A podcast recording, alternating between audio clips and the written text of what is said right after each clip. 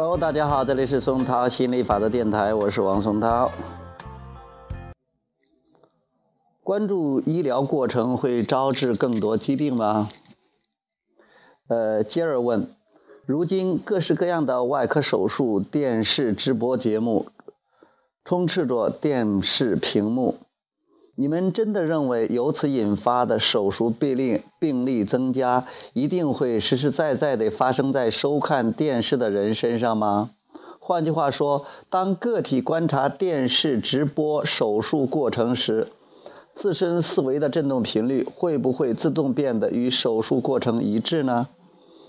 亚伯拉罕回答说：“当你关注某些事情时，你吸引它的可能性就增加了。”细节越生动，就会产生越多的关注，而你本身就越发可能融入这种生活。如果你观察细节时感受到任何消极情绪，那么你就在进行消极的吸引。当然，疾病并不会立刻发生，所以你常常不会把你的想法。由此产生的消极情绪和最终导致的疾病联系在一起，但是它们完全是相互对应的。你对任何事物的关注，都让它与你走得更近。幸运的是，由于还有一段缓冲时间，你的想法不会立刻变为现实，因此你有很多机会对你的思维方向进行调整，通过你的感觉指导。并在你感觉到消极情绪时，对它进行改变。频繁不断的揭露疾病过程的细节信息，是在为增加社会疾病推波助澜。一系列统计资料表明，人类有可能罹患的身体疾病种类层出不穷，花样百出。如果你把自己的注意力集中在这些令人不安的信息的狂轰滥炸之中，不仅对你毫无注意，反而影响你个人的吸引点。相反，你可以换一种方式关注自己真正想要经历的事物，因为无论任何事物，只要你始终如一的关注它，你都在吸引它。你对疾病思考和担心的越厉害，你所招致的疾病就越多。好，今天就讲到这儿。我们下次讲，我应该对消极情绪盘根问底吗？好，拜拜。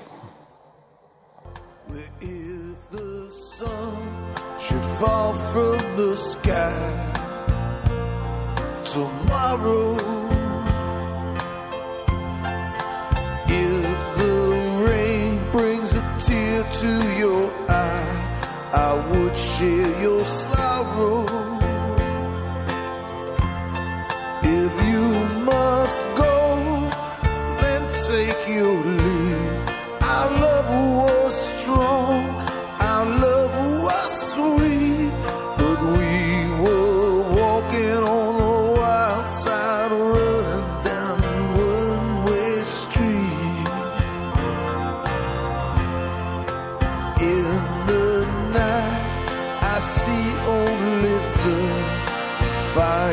in your eyes. The morning light brings the shadow of your life.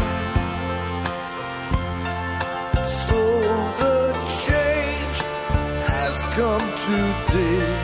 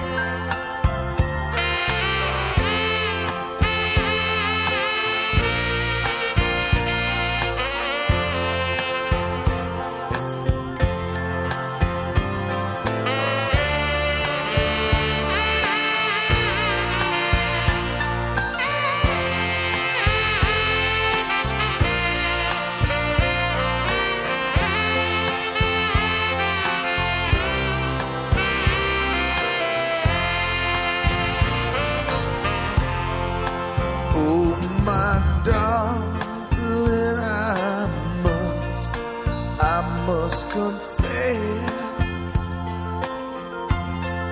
this can't be love.